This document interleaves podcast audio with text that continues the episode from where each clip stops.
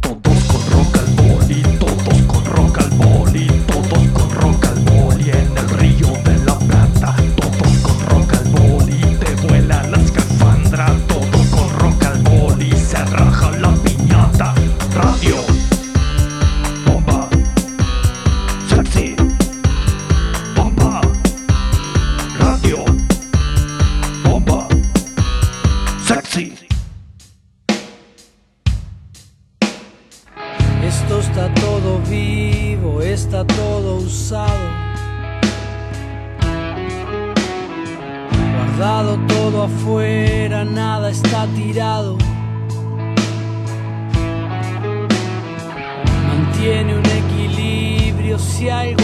se mueve.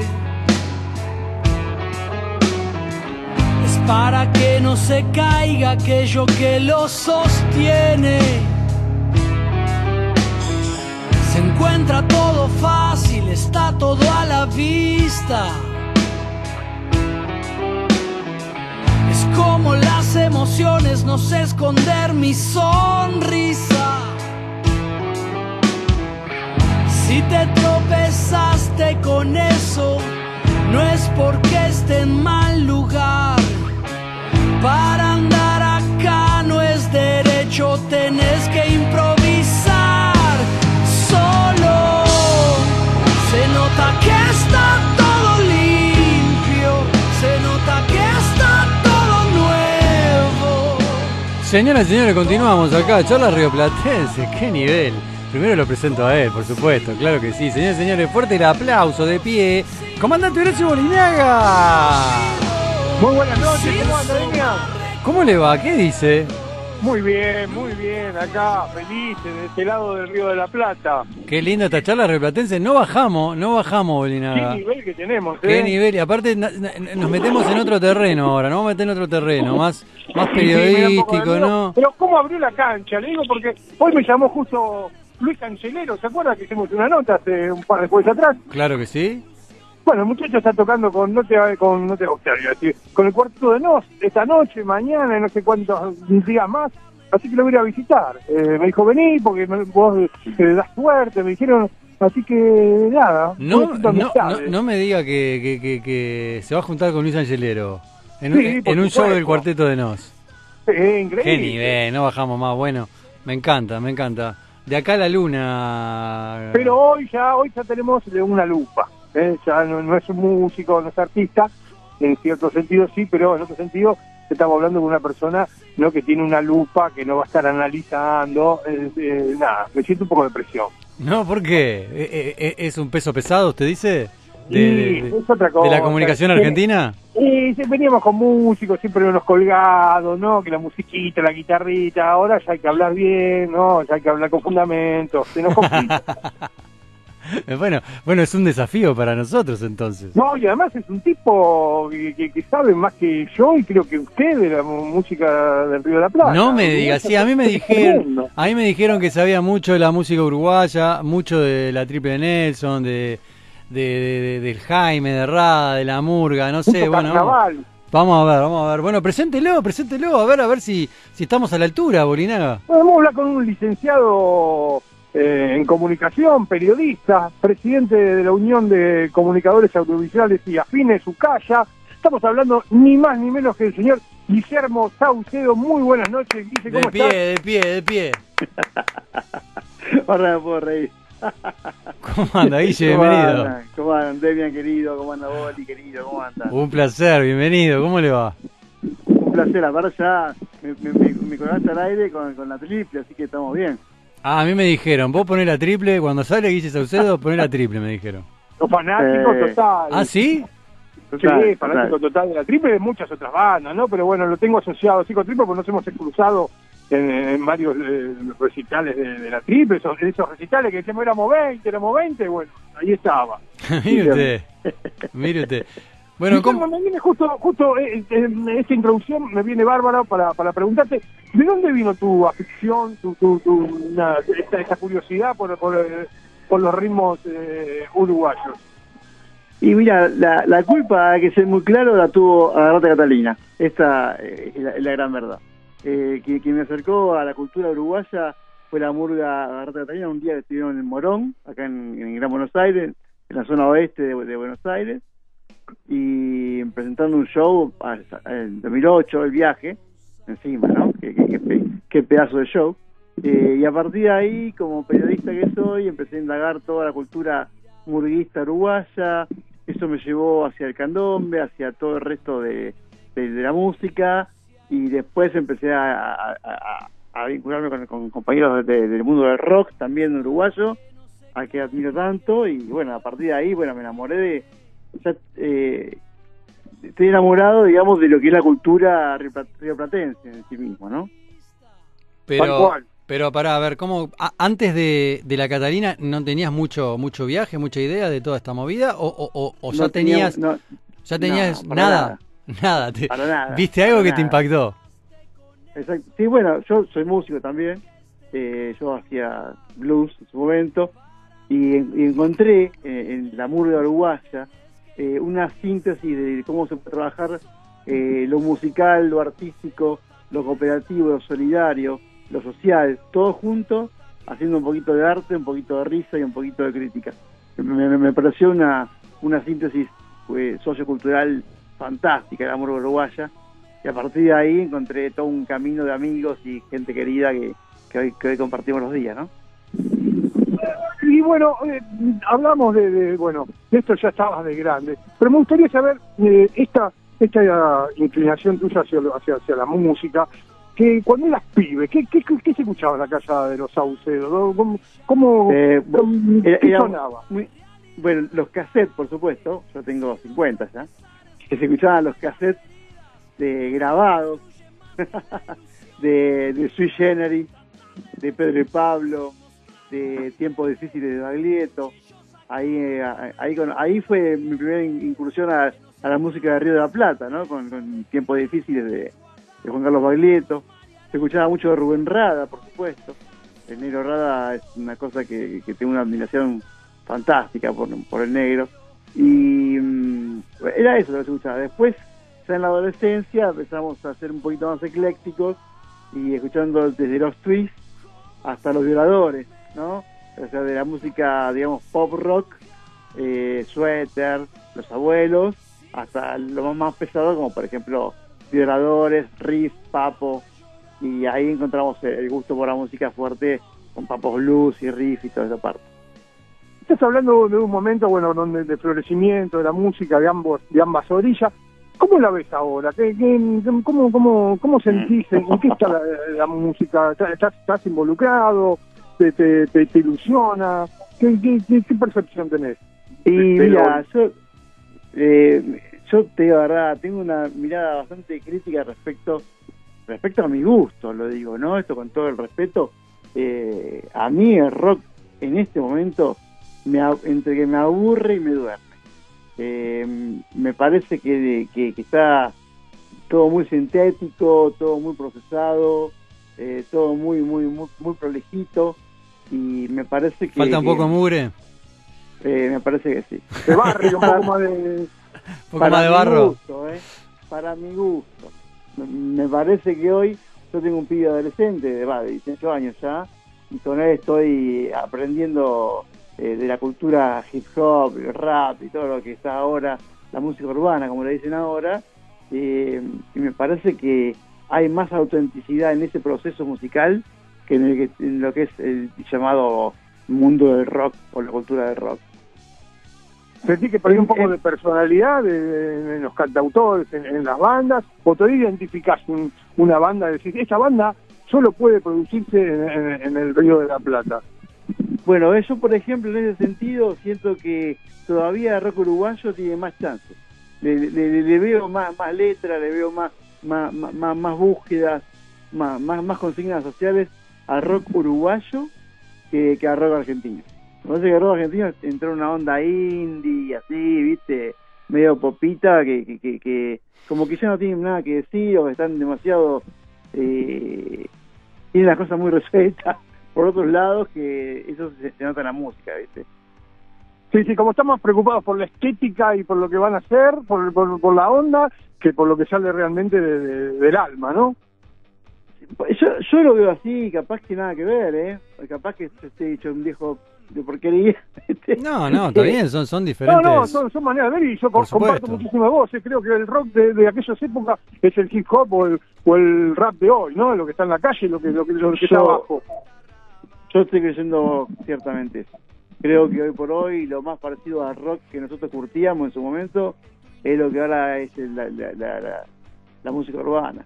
Eh, el, clamor, eh, de- bien desde abajo.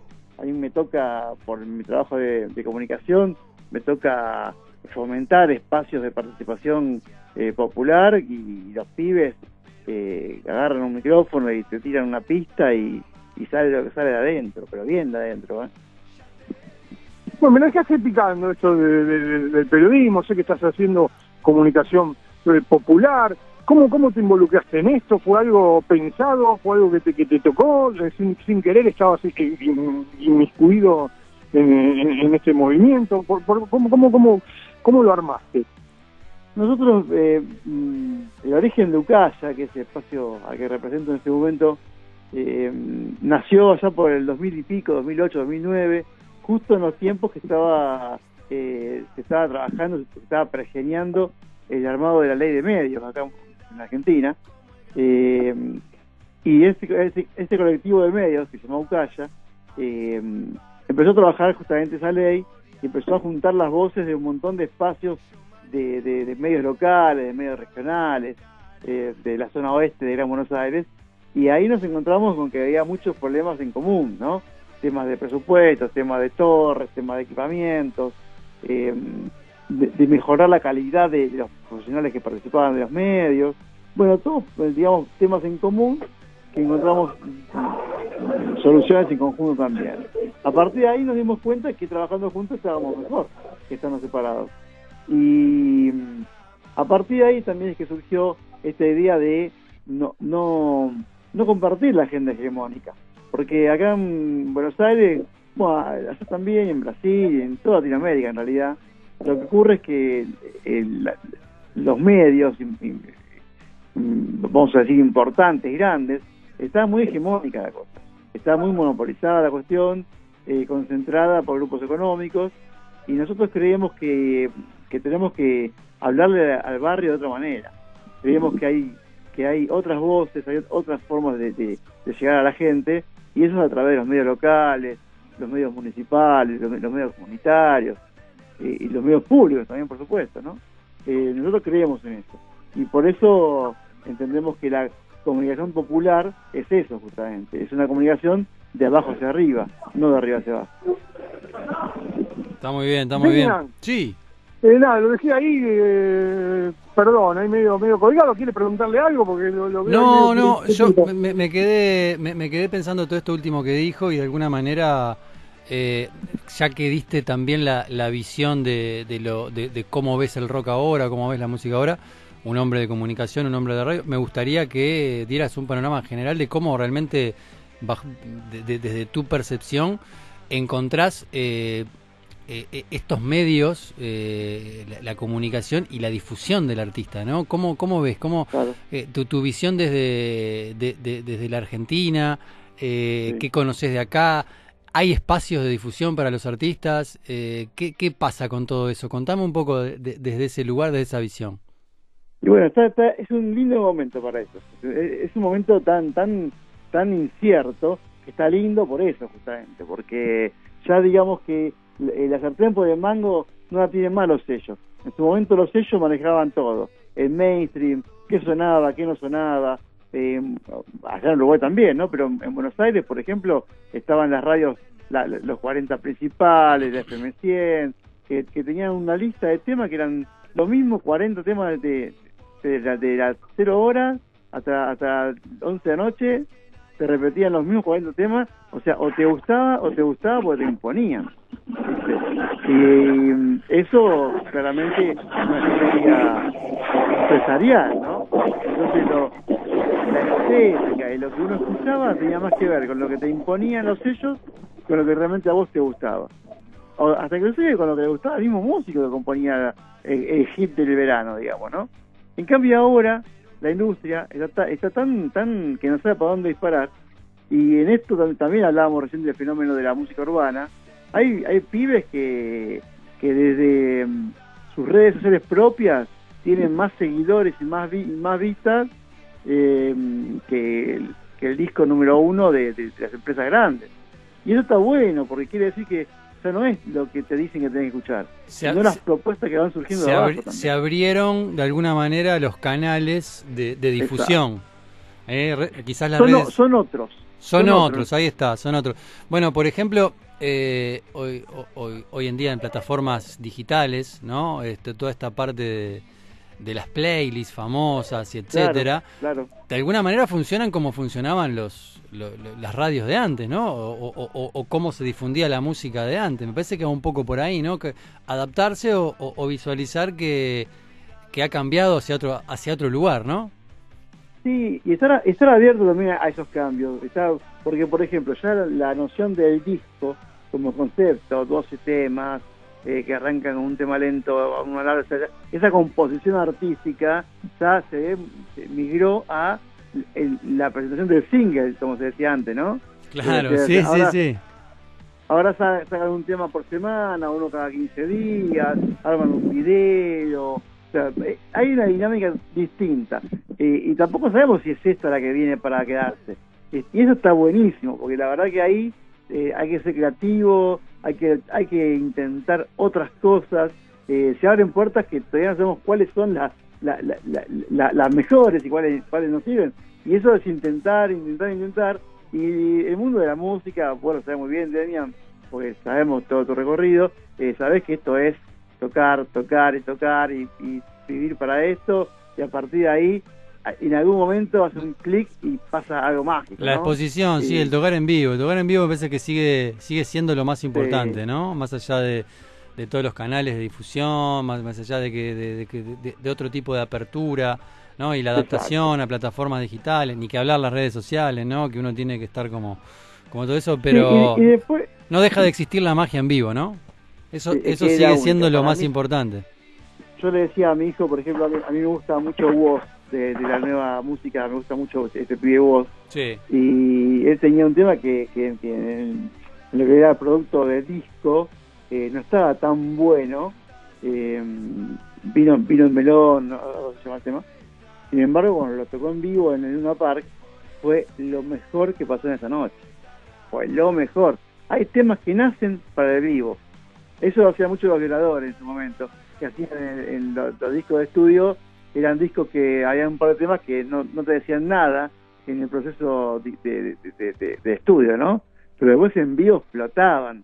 Y eso está bueno también, ¿no? Cuando vos, el, el músico, piensa en este tema en vivo va, va a generar esta fuerza y, y- y- y pasa. E- Eso es lo genial, ¿no? Qué lindo, qué lindo. también un poco, Guille, de, de- de esa cosa, ¿no? Que, que estaba como muy establecida, de, bueno, yo hago esto porque quiero establecerme como, como un artista, porque quiero una calidad de vida, sino hacerlo porque es una necesidad como, como para vos escribir o, o no sé, o, o buscar un, un- artículo periodístico, es una necesidad mm, in- in- imperiosa, ¿no? De la, de, la de ser músico, que va más allá de, de- de pegarla, no pegarla, sino de estar en contacto con la gente, que, bueno, eso en un momento hace que, bueno, que como era un poco el boca a boca, ¿no? Esa cosa de, nada, lo hago porque me gusta hacer esto y es lo que me sale y es lo que transmito, y después se termina Exacto. haciendo una explosión.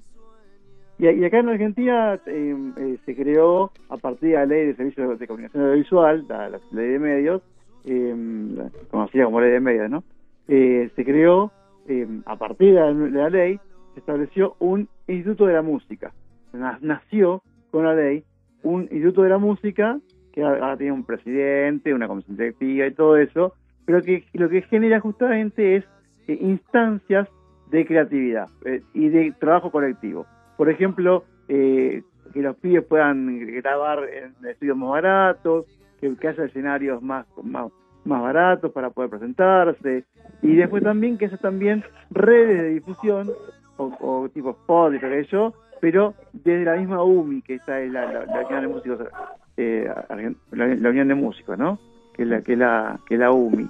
Así que eso, todo eso, eh, lo que quiero decir es que la unión hace la fuerza, ¿no? Cuando vos trabajás en conjunto, y hay un Estado presente también, por supuesto, está bueno porque eh, se fomentan ac- acciones que tienden a que todos los músicos tengan la posibilidad de desarrollo, no solamente los cuatro o cinco que la pegaron o que tienen más escuchas y todo eso, ¿no? Totalmente. Eh, ¿Te quedas un ratito más? Eh, Dale, dale, estimadísimo Saucedo, vamos a una Dale, pequeñísima tanda y ya último bloque de estas charlas rioplatenses con Guille Saucedo, un placer. solo algunos días. Hay días en que espero lo que está por venir. Esos son mis días. Hay días en que solo quiero sobrevivir. Solo algunos días. Hay días en que busco cosas para decir. Esos son tus días. Pero días en que solo los veo pasar. Que son solo días. Eso solo no más. Hay veces en que tengo tanto para mirar, solo algunas veces. Hay veces que me siento en el mismo lugar que ya estuve a veces. Hay veces en que solo quiero descansar y descanso a veces. Hay veces en que todo pega para atrás, suerte pocas veces, pero días en que solo los veo pasar. Son solo días, eso solo no más.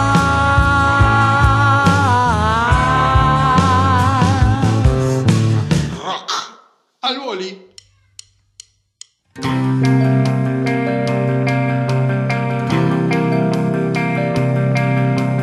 Ves que perdido que estoy si no estás conmigo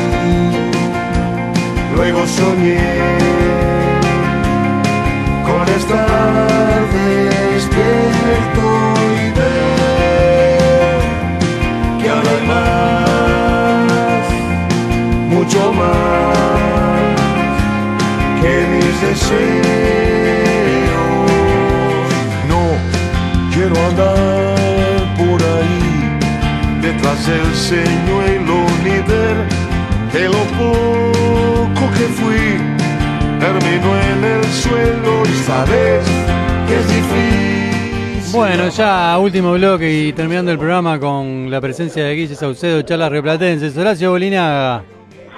No, ¿sabe qué, qué me interesaba mm, saber, don Guille? Nada, imagino que usted, bueno, vio esta necesidad de las radios eh, comunitarias, independientes, y, la- y las, las unió, las aunó, ¿no? Para tomar un poco más, tomo sus palabras, un poco eh, más de, de poder, ¿no? De tomar otra entidad, ¿no? A través de Ucaya. ¿Y qué otro sueño tenés? ¿Te imaginas así eh, una, una agrupación a nivel latinoamericano, a nivel mundial, a nivel planetario, del, del sistema solar, por ejemplo? Mira, yo sueño realmente, es- esto lo digo muy en serio, ¿eh? Eh, sueño que, que, que todas la- la- las expresiones se puedan, se puedan dar. Inclusive, y yo lo digo a veces hasta con, con- me agarran bronca, gente querida, eh, inclusive hasta los que no piensan como yo, Eh, especialmente los que no piensan como yo. Eh, porque la- acá la clave no es que, que fomentar quien piensa como yo, Acá la clave es que todos puedan expresarse. A partir de ahí eh, nace la verdadera democracia, o la democracia sana, digamos, ¿no? Lamentablemente estamos tan lejos de eso, tan lejos. Eh, si yo tengo que, que dejar algún mensaje respecto a, a una estrategia de, de una comunicación alternativa, pero cuando digo alternativa digo mm, en esta búsqueda, ¿no? De que sea Sí, social pero es un realmente. sueño, ¿no? Que no, no se realice nunca, pero que, que lo- viste que un sueño imposible. Yo, yo creo que el, el- el trabajo en red es esto, el, el trabajo en red es la clave, el, el, el laburo enlazado.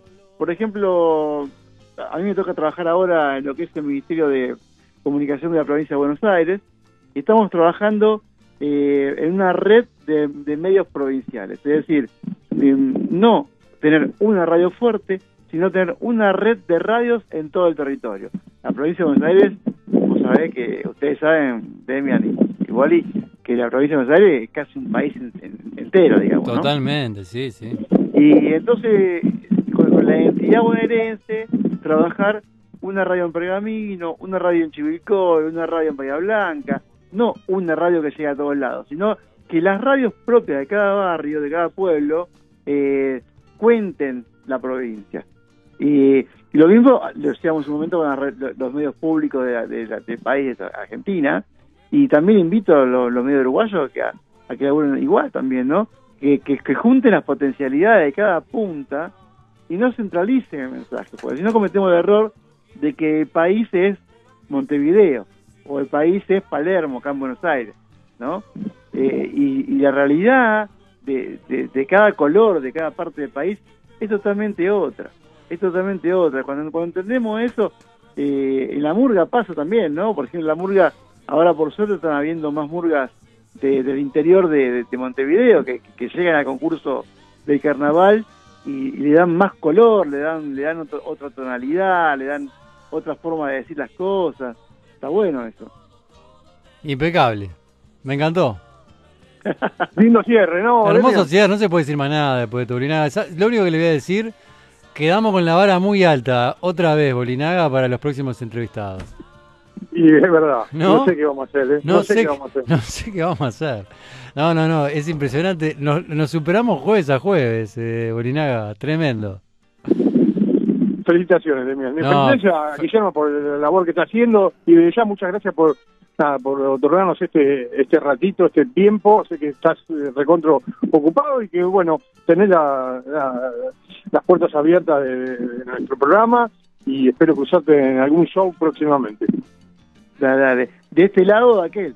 Donde, donde, donde Exactamente, no importa. Bueno. O en Brasil o donde sea. Eh, mentolados en diciembre, Buenos Aires, lo tenemos que tener ahí a Guille Saucedo.